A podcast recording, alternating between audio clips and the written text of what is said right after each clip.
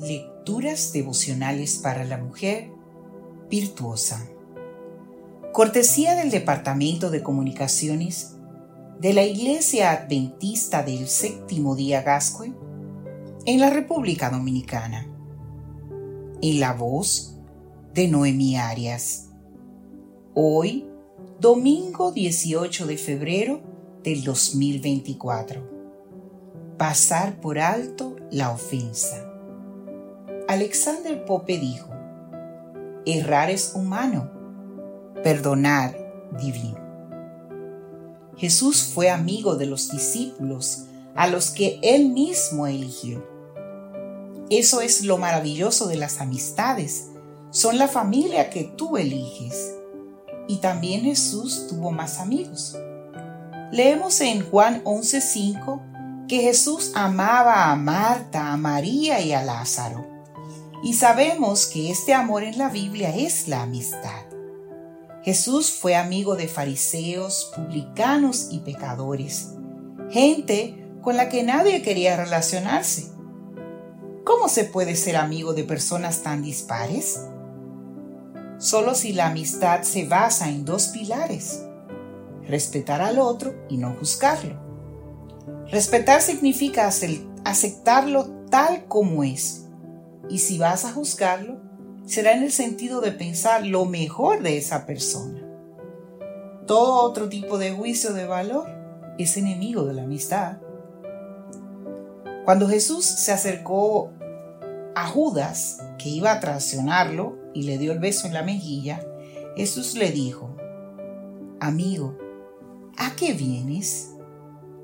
Amigo, Jesús llamó amigo a la persona que lo iba a traicionar y en el momento en que lo estaba traicionando, con esa actitud Jesús nos enseña otro pilar de la amistad. Nos enseña el perdón. Una amiga no tiene en cuenta nuestros errores cometidos por ignorancia, como fue el caso de Judas, que creía que estaba acelerando el reino del Mesías también por temor, como fue el caso de Pedro, que negó a Jesús tres veces por miedo a ser arrestado.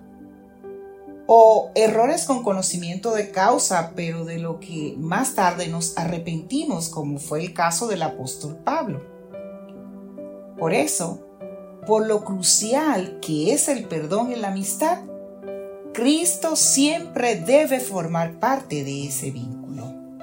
Solo Cristo puede ayudarnos a perdonar de verdad y a perdonar para siempre. Job dijo, un hombre desesperado debería tener el apoyo de sus amigos aun cuando hubiera pecado contra el Todopoderoso. Job tuvo una experiencia desagradable con sus amigos cuando estuvo atravesando la mayor crisis de su vida y aquí nos transmite, por haberlo aprendido en carne propia, un concepto maravilloso sobre la amistad. En palabras modernas, eres mi amiga si puedo acudir a ti con lo que sea, sabiendo que tú no me vas a juzgar ni a condenar, sabiendo que vas a escucharme y si está en tu mano, me vas a ayudar. Pero bajo ninguna circunstancia me vas a hacer sentir peor de lo que ya yo me siento. Una amiga debe poder ir a ti con sus miserias e incluso con sus crisis de fe y ser amada igual o más que antes, porque su valentía generará tu admiración. Errar es humano. Nunca tendremos ni podremos acercarnos a ser amigas perfectas. Por eso, aprender a perdonar debe ser crucial. El libro de Proverbios en el capítulo 17, versículo 9 nos recuerda, quien pasa por alto la ofensa, crea lazos de amor.